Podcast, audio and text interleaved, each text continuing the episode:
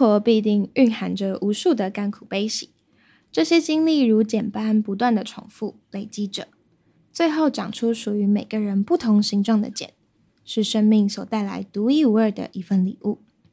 Hello，听众朋友们，大家好，欢迎收听《新意传爱组》第六季，我是主持人 Sunny，我是主持人 Annie，让我们欢迎真诚且温暖的客语创作新星邱淑婵，耶，欢迎淑婵，大家好，我是淑婵，耶，嗨嗨，好，那这次淑婵在七月底的时候发行的首张客语创作专辑《茧的形状》，那可以先给我们简单介绍一下这张专辑吗？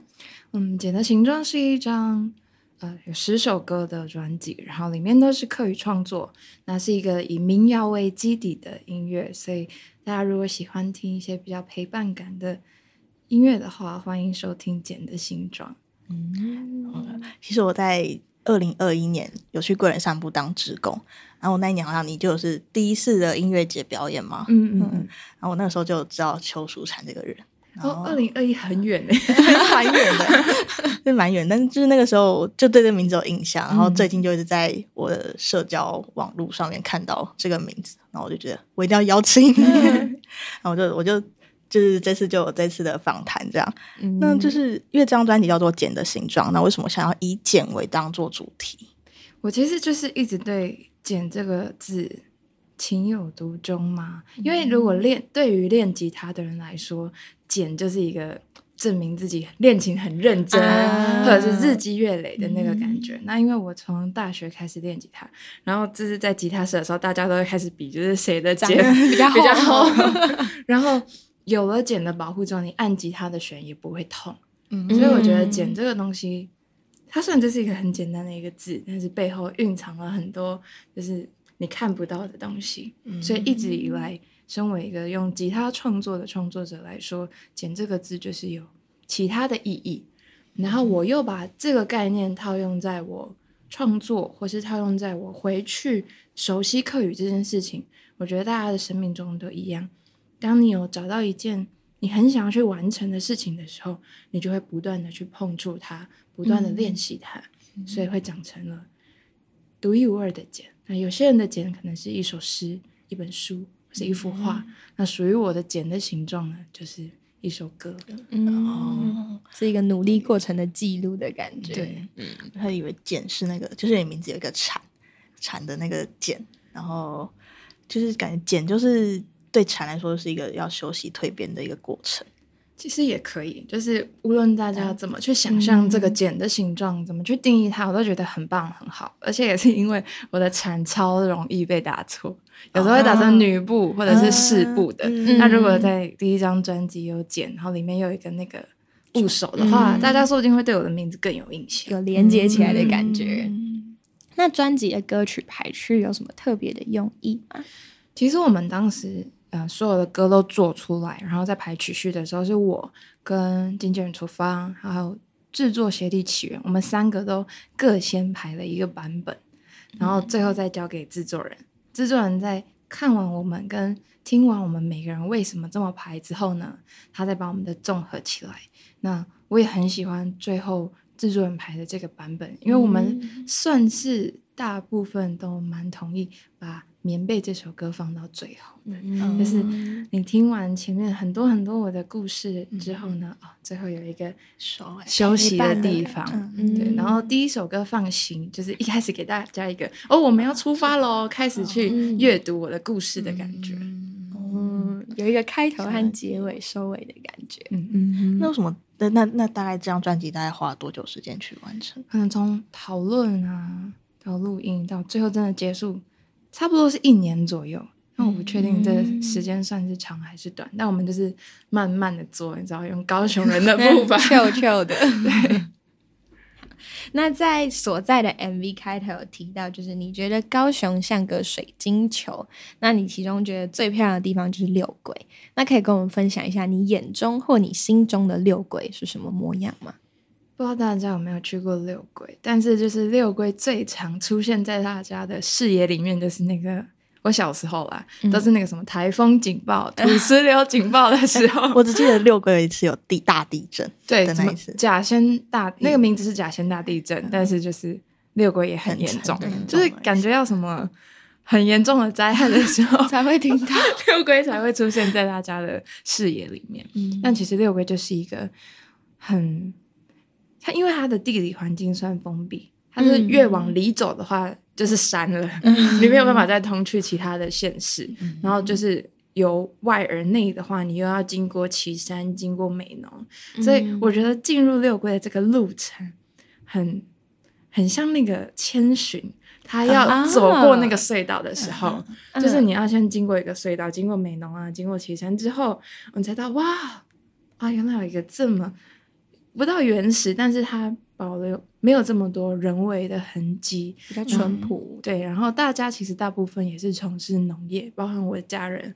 我们也是从事农业的工作，然后大家都邻居跟邻居之间都很靠近，嗯，对，所以我觉得那好像是在我现在住在市区或者是在都市里面比较看不到的的景象。嗯而且从我小时候，当然从我小时候到现在，它已经变了一些了，但它还是有那个转换在，就是你经过那个隧道之后，就是哇，原来还有这个地方的感觉。嗯，因为这张专辑蛮多部分在描写家乡跟家人的部分，那就是我相信你应该有就是往外跑的一个阶段吧？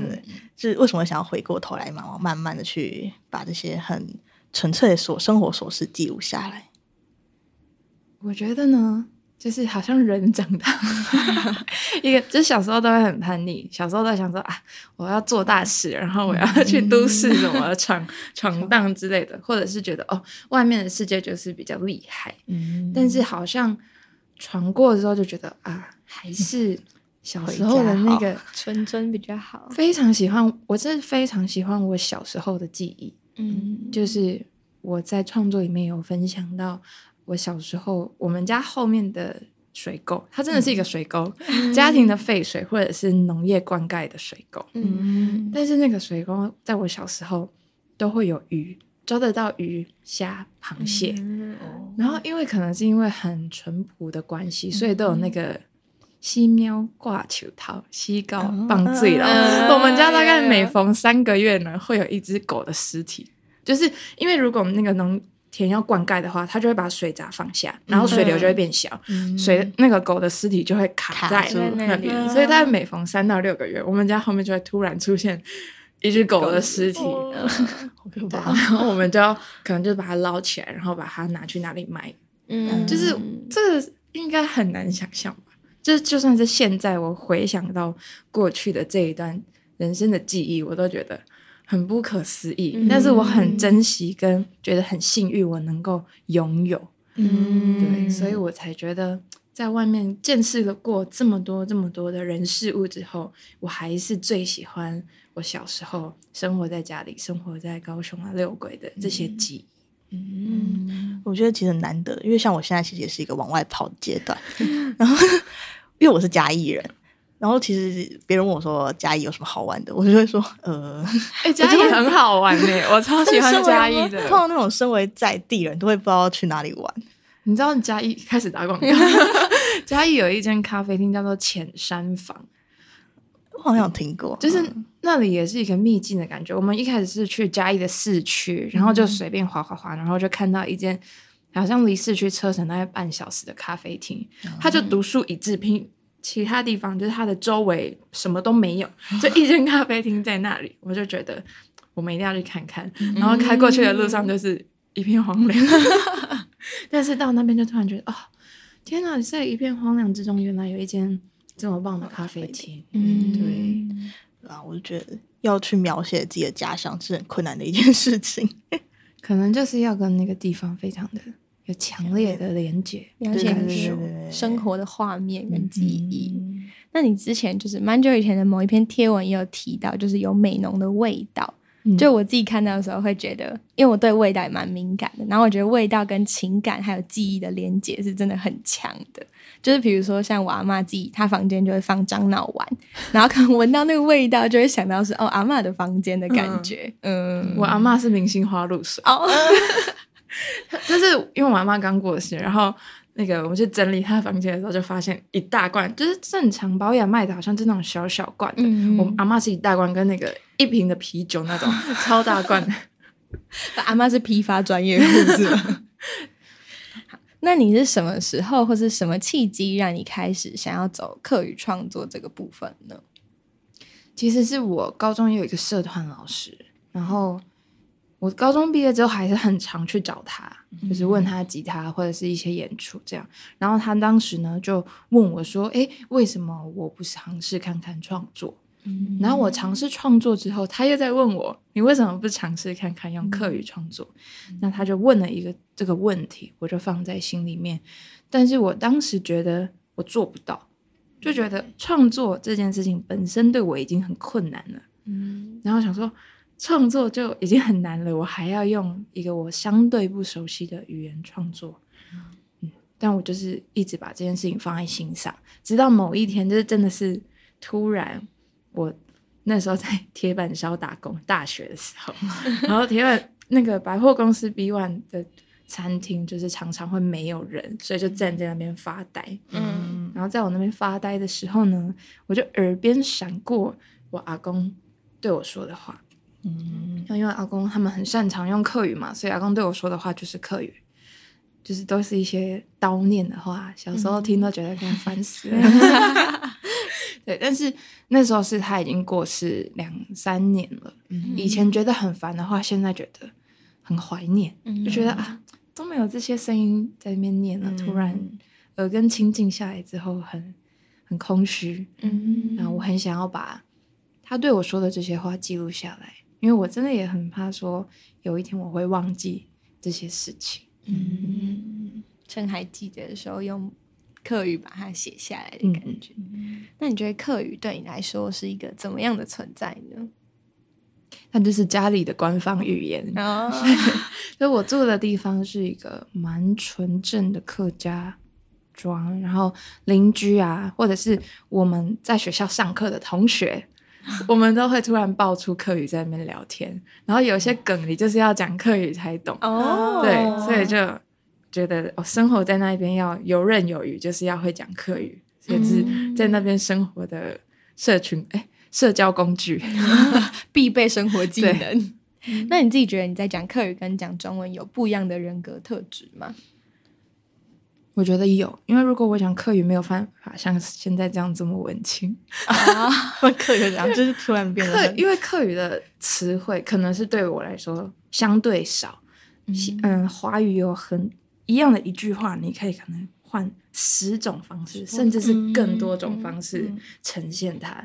但是课语的话，我怎么转换，可能最多就是两三句，嗯，词汇量比较少，然后比较没有办法把，比较没有一些深邃的词，嗯，怎么讲？我想一下，比较艰涩的，对，没有没有艰涩的词，对，就是很直白。所以你在讲很直白的话的时候，就会，嗯，抱歉，讲很直白的话的时候，可能会没有那么美，也可能是另外一种美。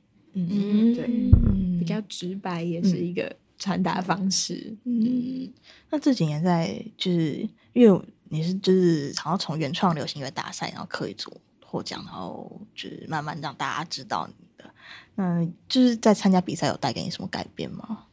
有啊，超大！我觉得我现在能够继续做创作，就是因为原创的原因。我当时是一个刚毕业的臭小子，臭臭小女，乳臭未干，然后我根本就不知道，因为没有见过世面，所以我就觉得，我这是一个很盛大的比赛，没有错。但是我还没有感受到那个盛大有，就是。已经超乎我的想象了。我我到现场的时候，然后我我在看彩排的时候就傻眼，我想说，我怎么可能？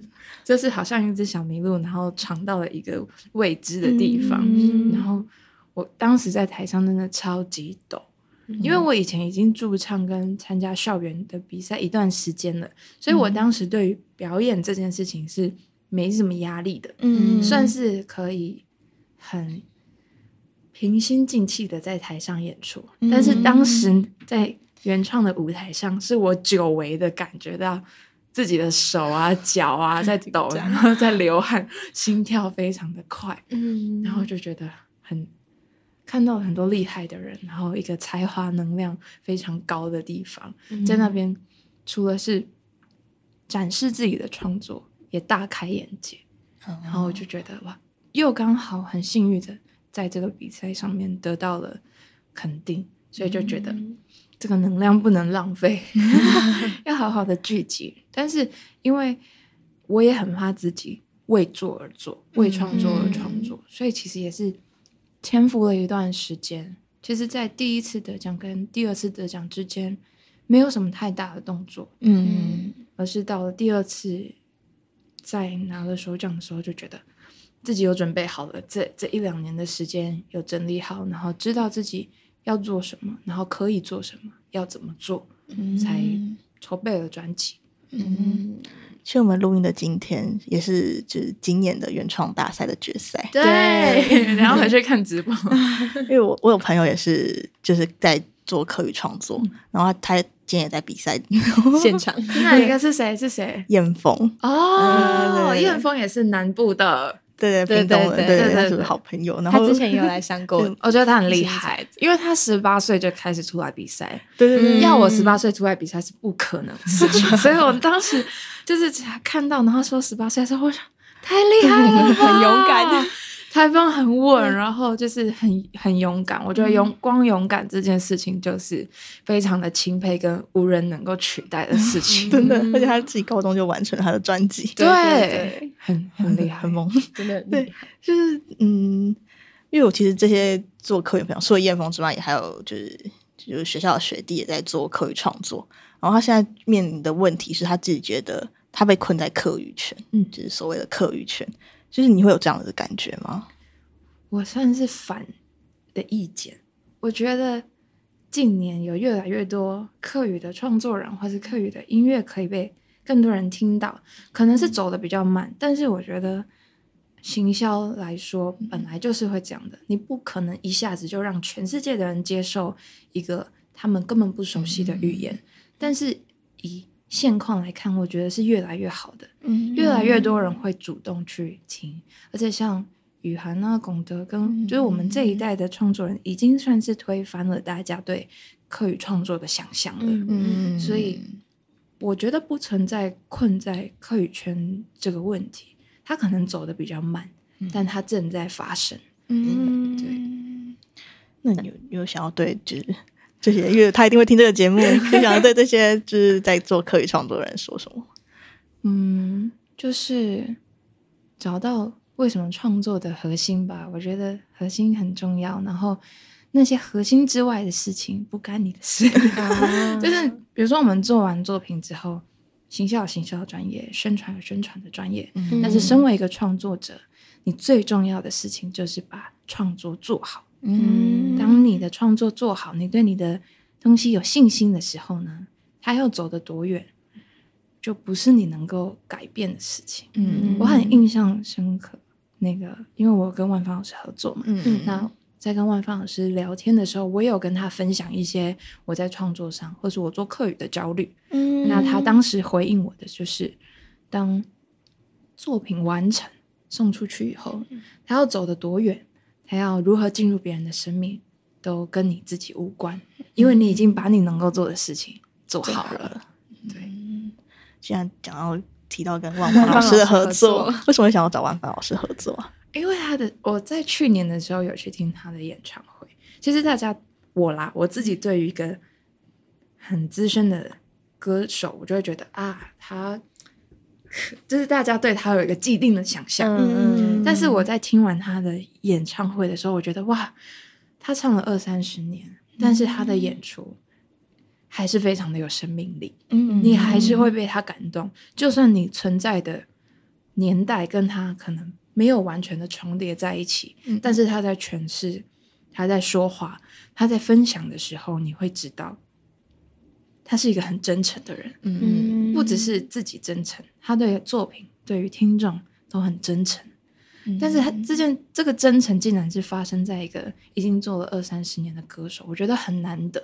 嗯然后也很期待自己能够成为像他这样子的歌手。嗯然后他的声音就像棉被一样，对我来说，嗯尤其是我非常喜欢给你们那一张专辑，那一张专辑是在谈生命，嗯但我我就是年纪轻轻吧，他在谈的事情，我不一定那么有共鸣，我也绝对还没有经历到，嗯。但是我还没有经历到的事情，我能够有感触，而且我有点像，有点像是先预习的概念，嗯而且他能够打动我，觉得这件事情很厉害。嗯。对，那刚刚提到歌曲《棉被》，就是它主要歌词内容和这首歌的作用都是希望可以陪伴大家。那你觉得你找到了自己的棉被了吗？我真的有超级多棉被的，哦，那这样很好啊、因为棉被就不一定是一首歌嘛，嗯就有些人真的就是一条棉被，嗯然后有些人看书可以得到安定的感觉，有些人可能是某一些对象有安定的感觉，嗯然后就是提供大家一个选项。如果你是在一想要很独处、很私密的空间，嗯但是你想听一点音乐的话，你就可以选《棉被》这一首歌。嗯嗯，那你自己都比较在怎样的对象身上找到那个安全感、那个归属感呢？我觉得就是你可以自在相处的对象，最好就是你在他面前放屁不会 不会介意的那对种。对对，就是可以很很放松，然后做什么事情不太担心会被他检讨。嗯，嗯，这很重要。可以对对很放心的做自己，对对对，就是尤其是我觉得放屁被检讨这件事情不合理。那是自然现象，生理现象自然现象嗯对啊，然后如果可以找到这样子的朋友啊、家人，或者是就是另外一半的话，就太棒了吧？就是免被。对，就是我刚才有，就是前面有提到歌曲，就是所在，就是然后首次就是尝试在六龟的野外录音，嗯，就是好像就是我们在歌曲中可以听到蛮多就是自然的声响，像是流水声啊、树叶啊，树梢的声音，还有行人、汽车经过的声音，就是为什么想要这样子呈现？当时是制作人小硕老师提出了这个想法，然后我就当时觉得天呐，很酷诶，我从不知道原来可以在录音室以外的地方录音，嗯。然后我们就老师就叫我们想说我们想要去哪里，因为既然都要野路了，可能就会做影像的记录，嗯然后可能会想要我们挑一些可能拍起来跟我的人比较贴近的场地，嗯然后想来想去，我就觉得这首歌我在高雄写，然后我在描述高雄的话，我一定要去一个也是跟我生命经历这么靠近的地方，嗯我就说我一定要回六龟路。那我们当时没有想到，竟然就是在一个完全没有插座的地方。对，然后我们后来就自己带了那个发电机，然后就很原来还很怕说会录太久，然后发电机会没电。后来是录完还有六十几趴，哦，对对对，就是大家都很动作很快很快很精准，尤其是那个吉他手也很厉害。嗯，嗯，那你在录音的当下有遇到什么困难吗？录音的困难没有诶、因为我觉得在那边好放松哦。然后嗯。我爸爸妈妈也有来，因为他们你跟他们说你在做创作，你在录专辑，你在做什么什么，他们就是知道但不了解，嗯，对，因为对他们的生活来说，就觉得那到底是什么？嗯。你是不是在不务正业啊 之类的？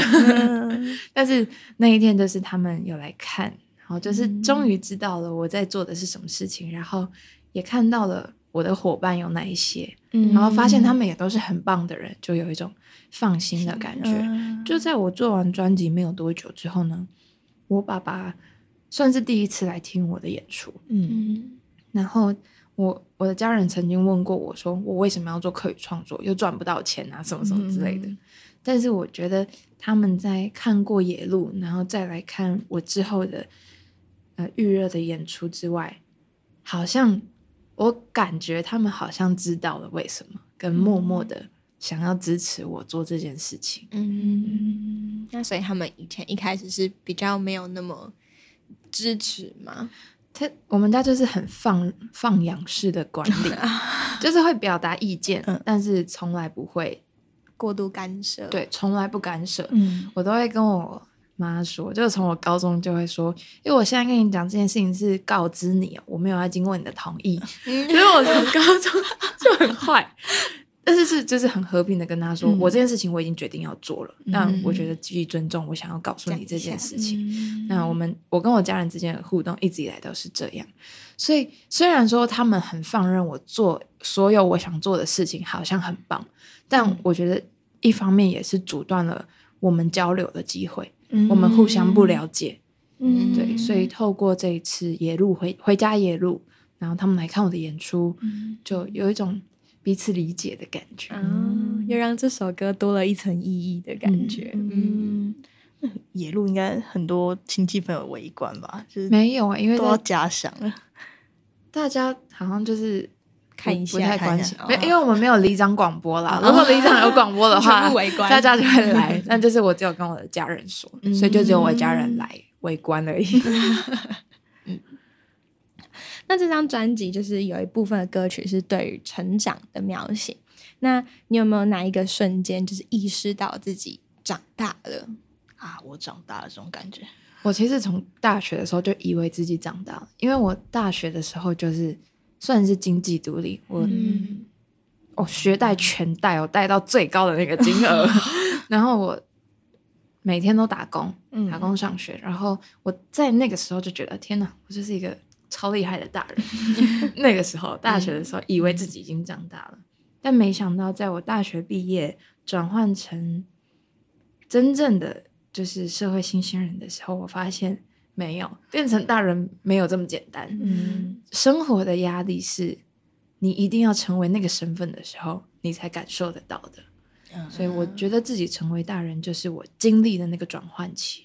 嗯我在呃从学生变成社会人士的中间，其实有一段非常混乱的时间。嗯那个混乱时间不短哦，可能有一年左右。嗯我觉得那段时间是我人生最痛苦的时候，嗯就是嗯，一方面是经济的重担，一方面是你在学生的时候，你不需要再去证明，不需要太常去证明自己。可是你出社会之后，你可能会想要累积一些成就，但那个成就不一定是你想要在这个社会爬得多高，而是你想要找到自己是在生活，而不是生存。哦嗯对，所以我觉得在那个过程中，我一直在找自己，身为一个邱淑婵这个人，嗯我想要以什么样的姿态活着？我想要在我的生命中装了哪一些漂亮的东西，让我在无论我活得多多不富裕，但我还是觉得很满足。嗯对，当我找到那个答案，跟我找到那个很舒服的生活的方式的时候，我才觉得自己真真的长大了。然后我可以把这些转换的过程所经历的事情分享给其他人的时候，才觉得自己，嗯，作为长大踏出了第一步。嗯，你有没有小时候就是向往成想要成为的大人的模样？我小时候曾经跟我姐说，我要以后要长大成为一个什么珠宝设计师啊，服装设计师。小时候有那个梦想，然后我就觉得，嗯，我以后会成为一个很时髦的大人，然后会 就是会是一个很漂亮的大人之类的，就是一些很外向的东西。但对于内心内在会是什么样的个性，我倒是没有太多的想象，因为我觉得那个是每一个生命经历。你会是不同的样子，嗯。因为我觉得自己国中、高中、大学到现在的个性都不一样，。嗯。这这很酷诶，大家都会以为说，哦，你这个个性啊，你出生就天注定，或者是你，嗯但是真的大家每个人生的阶段，你就会遇到不同的人，或者是嗯因为一些事情有不同的感悟之后，就是完全会大反转的那一种。嗯我曾经高中的时候，我高中超级讨人厌，就是会被同学讨厌的那种个性，说话非常的直接不婉转，然后又很伤人。嗯然后我们高二换班的时候，我有听到同学说：“看我怎么又跟谁谁谁同班？”然后那个谁谁谁就是我的名字。嗯我在那一刻的时候意识到自己很的个性有一些缺陷，嗯。所以我就默默的在心里面想要把这件事情反转过来。嗯。嗯嗯，我觉得不同人就是在不同阶段，或者是你在跟不同人相处，你也会展现不一样的自己。就比如说你跟家人相处，你可能就会比较直接，然后跟比较不熟的朋友，你就会比较嗯有礼貌，哦，对啊，对啊，哦，好棒哦！就会讲一些场面话虚情假意。对对对。之类的。那你小时候有就是曾经想说，我绝对不要成为这种大人吗？我的，我可以讲吗？我曾经有说我不要成为我姐那种大人。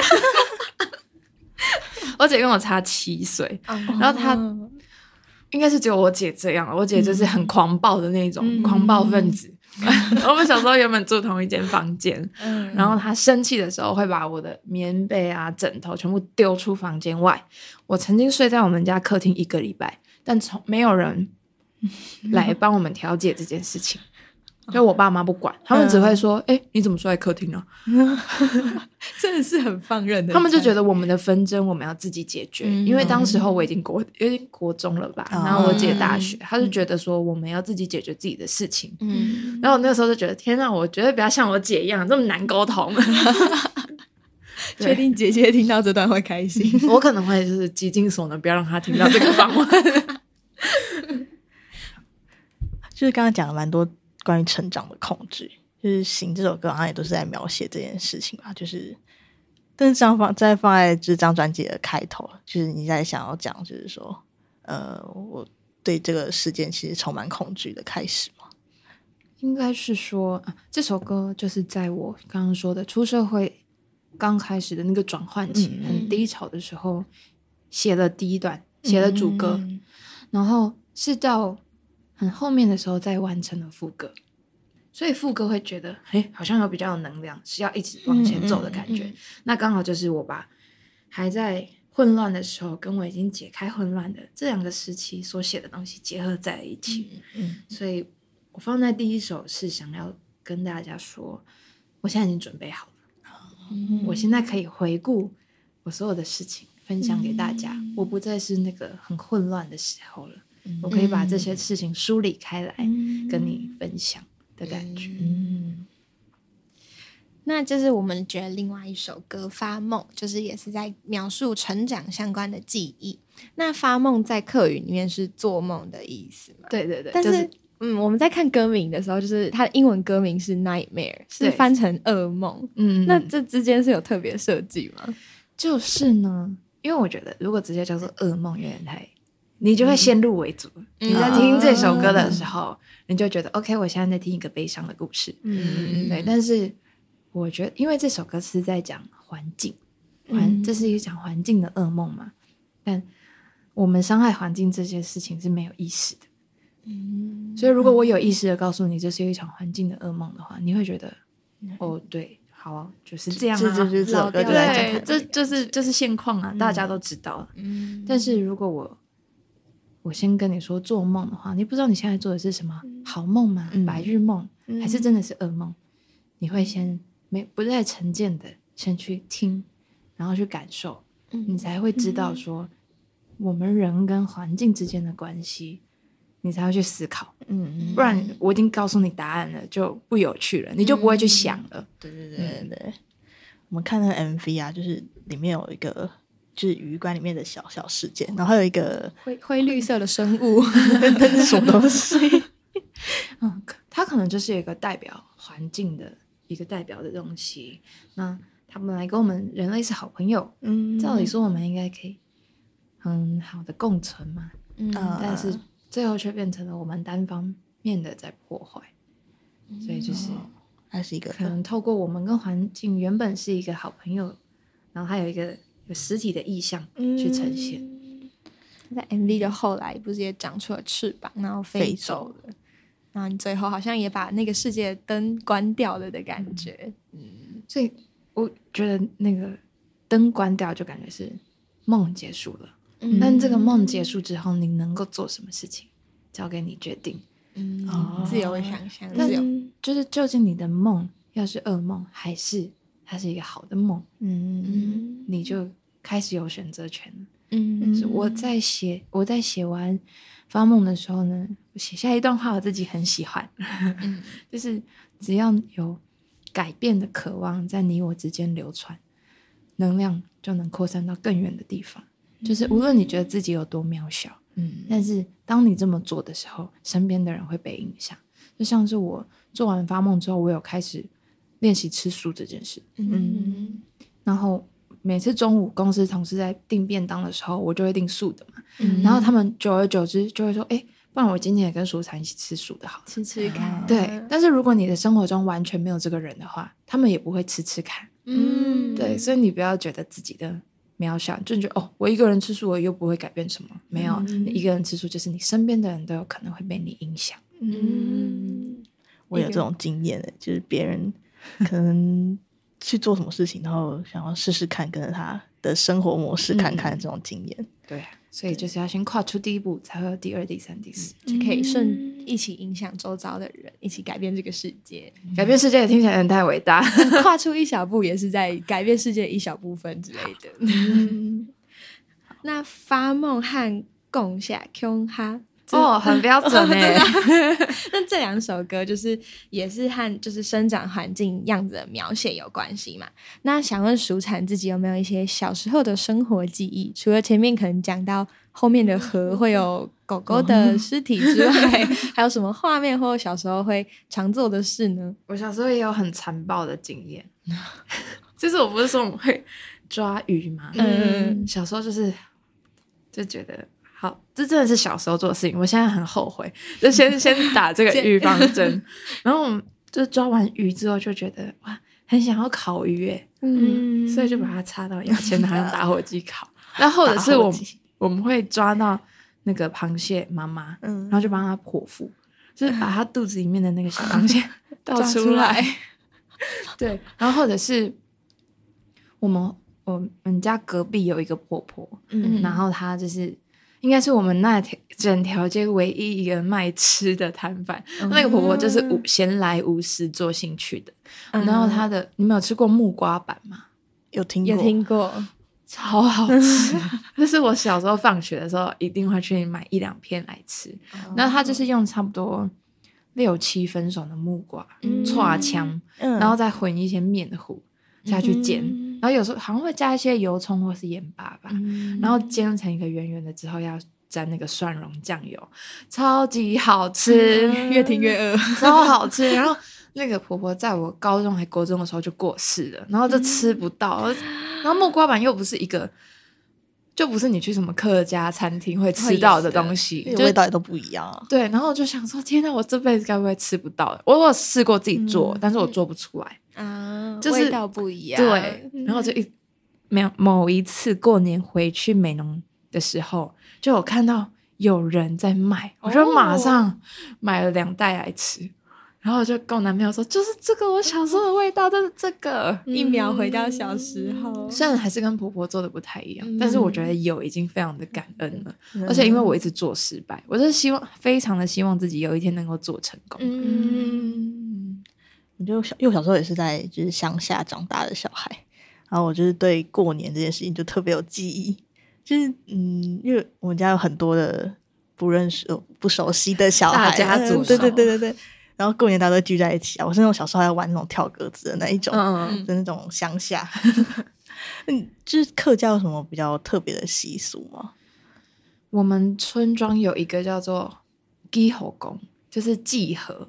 的一个习俗，而且这件事情是到我前阵子才知道。可是这个已经被定成是世界遗产，不是世界遗产的，就是现世的那个市市定的文化文化遗产之类的。他就说：“天哪，我们在离我这么近的地方有一个这么厉害的习俗，我竟然不知道。”嗯，然后我因为今年。办祭后宫的时候，我刚好遇到阿妈的丧礼，所以我不能去。然后我就跟那个村长村长预约，我就说我明年的时候很想要参与看看。嗯，对，因为现在在执行的都是老人家了，嗯，他可能很快之后也有可能会消失。然后跟我们那一边有一个很大的庙叫做圣君庙，嗯。然后，因为我们那边是客家庄，所以我们念祭文是用客语，哦，包含我 好难哦。我阿妈丧礼的时候要念经，那个念经的师傅也是念客语，我觉得超厉害的，真的很厉害，很真的是很地方特色的一个，因为那个经文就是从梵文翻过来的嘛，所以。他又再把范文翻过来的那个字再翻成客语，我觉得很酷。我在看那，就是在念经的时候，我们都要在后面跟着念，我就觉得太帅了。我很想要就把那个录音的器材架出来，直接收录。对，刚有说就是跟阿妈的那个，就是这种专辑有收跟阿妈关联的创作，就是那个。养诶养诶养诶养诶，这个我真的研究很久，到底要怎么念？养诶养诶，这也是就是跟阿妈之间连接的创作。然后歌曲文案就有写到，就是仿佛把皮肤当成画布，但这是耗时八十年才完成的创作。我们对这句话印象非常的深刻。对，就是嗯，自就是我们自己听到，而且歌曲里面还有阿妈的声音。对对，然后我自己听到是觉得很感很感动，因为我自己也是，就是有点算半阿妈带大，就爸妈以前工作比较忙，然后所以小时候也是都阿妈就跟在阿妈身边这样，然后就是就会想到，就是有提到，就是可能老人家会觉得身体不好，所以他可能不想会一直说他不想活那么久，但是子女就是可能心态会比较不一样，然后想要劝他，但是又知道他有就是不想要继续身体承受身体上的痛苦。然后我们听到的时候，就是蛮想哭的，就蛮有感觉的。我其实专辑里面最有感触的就是这首歌，嗯然后它是在我奶我阿嬷在今年初的时候送急诊的时候写下来的。嗯当时呢，医生就说，如果我阿嬷不插管，她就是随时都会离开。嗯但是我阿嬷已经因为心脏病的关系，已经十几二十年都在病痛里面，所以当下我妈妈就决定不插管，我阿妈也决定不插管，我们就回家。嗯。所以在决定插管到他真的离开我们的过程中，我们就是在面对，嗯。因为我们不知道哪一天醒来的时候，他可能就离开了。嗯。所以有这段时间，我们可以好好的珍惜剩下的时间，然后我们一起面对死亡这个课题。嗯。因为通常死亡这件事情呢，它会发生的很突然，嗯。可能是意外，或者是突然生病就离开了。嗯。那我们难得是有一段时间，我们可以有机会珍惜，嗯。有机会再跟他多说一点话。所以做完这首歌的时候，我在唱，跟忘的心情很不一样。忘是因为我没有能够好好的跟我阿公道别，嗯。所以很多很悲伤的情绪在里面。嗯但是唱银仔的时候，我就觉得我很满足，嗯因为包含我为了记录阿妈的声音，所以我花了很多时间跟她相处。我都觉得做完这首歌再唱，我觉得对阿妈最后的生命我没有遗憾。嗯然后会写画布这个概念呢，就是我某一次回到家，然后看他的时候，我就发现阿嬷身上啊很多那个斑点跟皱纹，嗯。然后我就觉得就是一些深浅不一的斑点，很像是你画上去的颜料料会嗯有一些深浅嘛，然后一些皱纹就是线条，嗯。然后就觉得好像人的皮肤就是因为每一个年纪，或者是有些人有刺青，嗯。然后有些人就是手毛的长短不一样，嗯。对，然后白的或黑的或黄的，嗯所以每个人的身体的皮肤都是不同的画布。然后因为我阿妈是务农的关系，所以她的手特别的粗糙，嗯。那也很像大家生命的茧啊，嗯。就是每个人的生命累积下来的形状是不一样的。嗯。我之前呃跟朋友分享茧的形状的时候，我都还没有跟他说为什么叫做茧的形状，他就突然想到，嗯，他认识一个朋友，他可能是嗯拿画笔的，然后他就想到说他的拿画笔的地方就是那个食指的这边，嗯茧会特别的重，嗯然后他就问我说是不是那个意思？我就说你是会通灵吗？哇就是对。嗯所以有融入专辑的概念。那就是《望》这首歌是舒畅，就是按照阿公的一些叨念写成的一首歌。那也有去参加台湾原创流行音乐大赛，然后获得首奖的肯定。那当初怎么会想选这首歌去比赛？因为我当时那只有那首歌，我当我第一首创作，然后就是那时候比赛的时候已经写好一两年了，嗯。嗯而且我对那首歌是没有信心的，哦。因为它跟你们想象中的歌曲的排序就不一样嘛，可能一般是有主歌。然后有一个桥段，然后副歌，嗯大家想象歌的排序会是这样，但这首歌就是都长得一样，嗯。然后有四段，嗯 所以我对这首歌没什么信心，我就觉得它不是大家主流想象的那一种音乐，嗯。所以再加上它的歌词又很直白，嗯。我不觉我不觉得那好像是一首很很棒的作品。当时啊，就是没有什么自信，嗯但就是我刚刚提到那个我高中的社团老师，然后他就说就试试看啊，嗯所以我们就试试看。嗯，有感受到那个真诚，那个故事。那有把这首歌拿给家人听？的他们的反应是什么？他们就是没有反应，他们都我相信他们的内心是有感觉的，但家人非常的不善表达。嗯但是可能是因为生活的默契，所以我我知道他们有感觉。嗯我就是看着你的眼睛，我知道你有感觉。看透你了，对，那你不说也没有关系。嗯对，但是我有一首是写给我妈妈的，歌名就叫做《美香》。嗯那那一次算是他有比较表达他的想法，然后就是把那个影片传给他嘛，然后他回我的第一句话就是很好听啊，但是你的高音有点低呢。妈妈都会这样，我妈妈帮你找可以更好的点。对，就很烦。那你有想跟家人说什么话吗？没有，我希望他们也可以像我一样，就是静下心来想想，我们为什么要成为一家人。啊，对啊，大家会觉得太理所当然了，然后会伤害彼此之间的感情。嗯那如果有一个人意识到，或者大家都意识到的时候呢，就可以好好的，也不一定是修复，但是我觉得感情会更好，家人之间的感情。嗯嗯嗯，因为忘这首歌，它有出了一个就是 Good Night 版本，就是跟永峰老师合作。那是什么契机让你们合作的？我当时呢就觉得，呃，第一版的《忘》已经跟我现在的心境很不一样了。毕竟这件事情已经经历了这么久，我不可能都已经快十年了，我还在很 很悲伤，我不可能没有成长，嗯我不可能没有消化。嗯所以呢，就决定我想要做一个不一样的版本。嗯那关于这个版本的画面的想象，就是大家工作完晚上的时候，一家人聚在客厅，嗯看电视、吃水果、聊天，嗯就是很日常。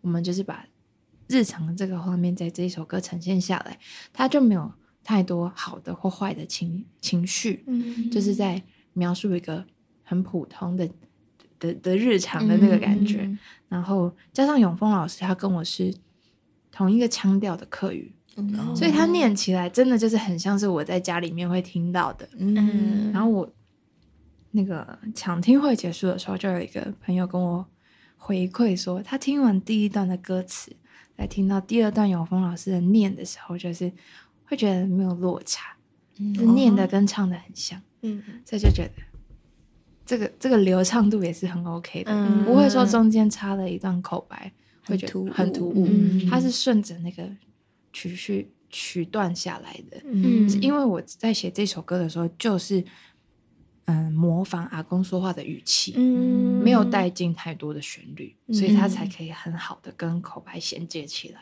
嗯，嗯，就是你是自己晚上的想法会比较多的人吗？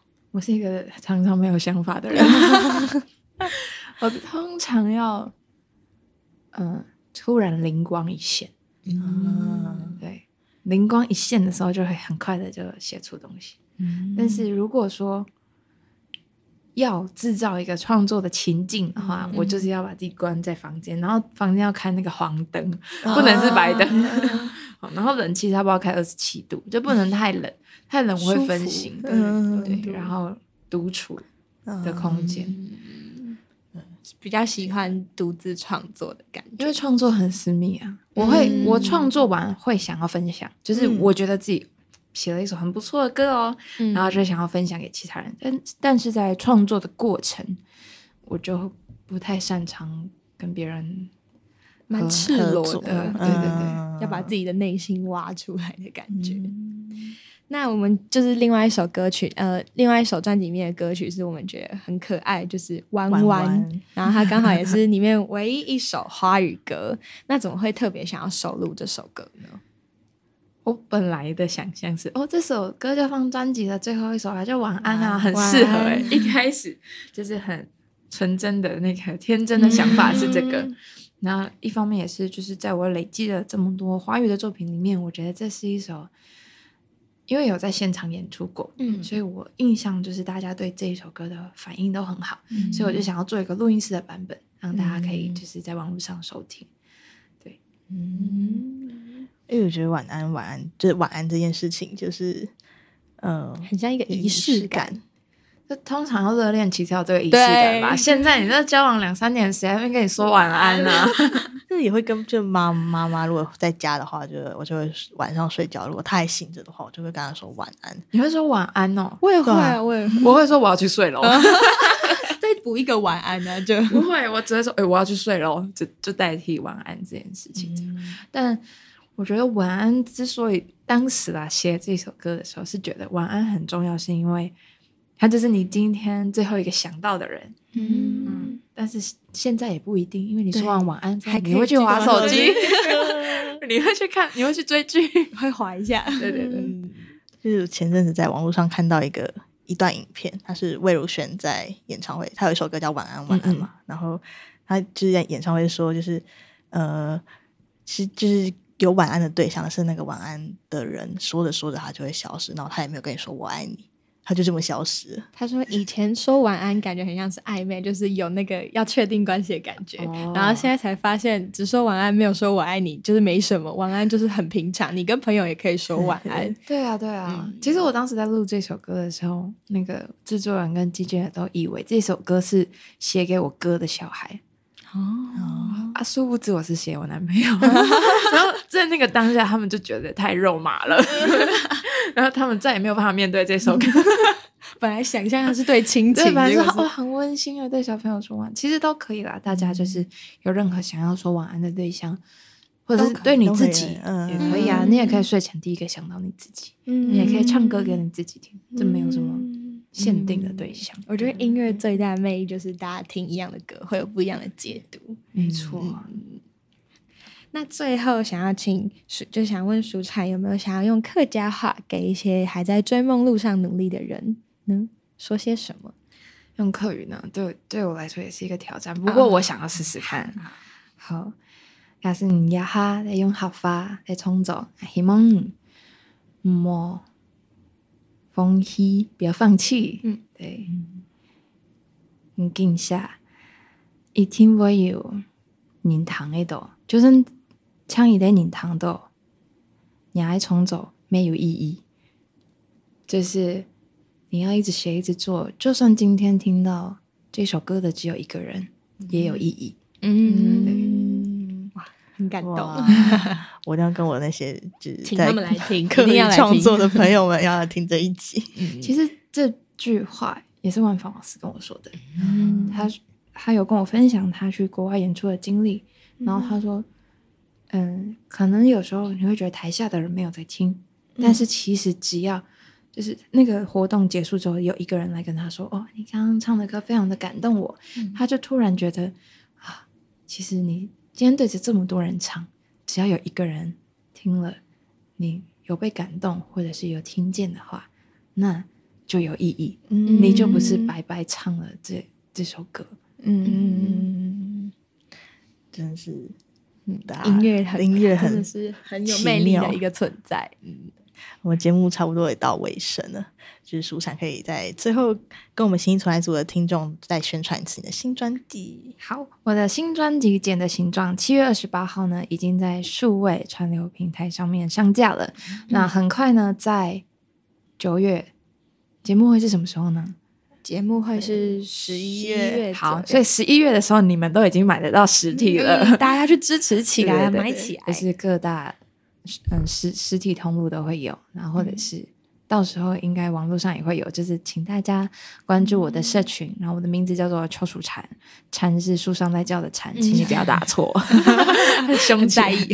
对，因为你要答对才会找到我的名字。嗯，好，我觉得好，欢迎大家收听。去追踪起来，支持起来。那我们今天节目就到这边结束啦，谢谢舒谢谢产舒产谢谢跟我们谢谢聊天。好，那可以跟我呃教我们讲讲看信义纯爱组，我们下下次见见就好。好好，下下一存下次见就好，我们下次见要怎么讲？哈拜。哈拜。哈拜间，哈百哈间。拜跟这通常不会这样讲，那如果再见呢？就是就不会说再见，我们会说张磊聊，就是再来。张那蕊个跟燕峰教的，对对我已经忘记，我我想起来，现在听到才想起来，张磊聊是再来玩的意思。吗。对对对对。哦就是，哎，心意纯爱组张来聊，张来聊。好，那我们一起讲，就是好信义存爱组张来聊这样。好，哎，可是我刚刚突然想要分享一件事情，就是美农会讲囊蕊料，张来聊，就是囊蕊料或张蕊料都可以，就是语言就是每个地区不太一样、哦。那你比较习惯讲哪一个？我都可以，那就张蕊料好了。好张蕊料比较好发好。，张好聊，信义纯爱组张蕊料，好好，一二三，心意纯爱组张磊料，拜拜。如果喜欢信义存爱组的朋友，欢迎给我们五颗星评价，并且订阅我们。或是想要跟我们合作的来宾或厂商，都可以寄信到存在音乐哦。这里是信义存爱组，感谢您的收听，祝你有美好的一天，拜拜拜拜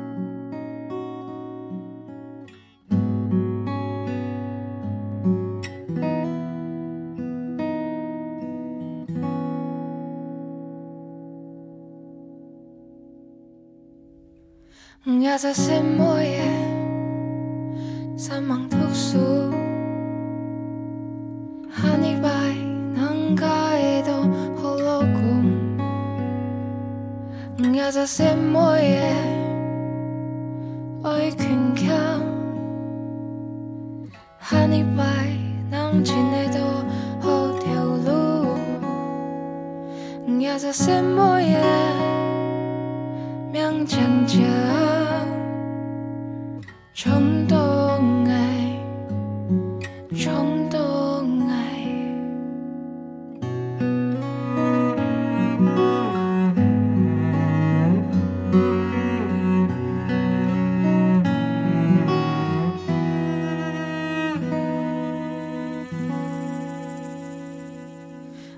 smoothie are you young sir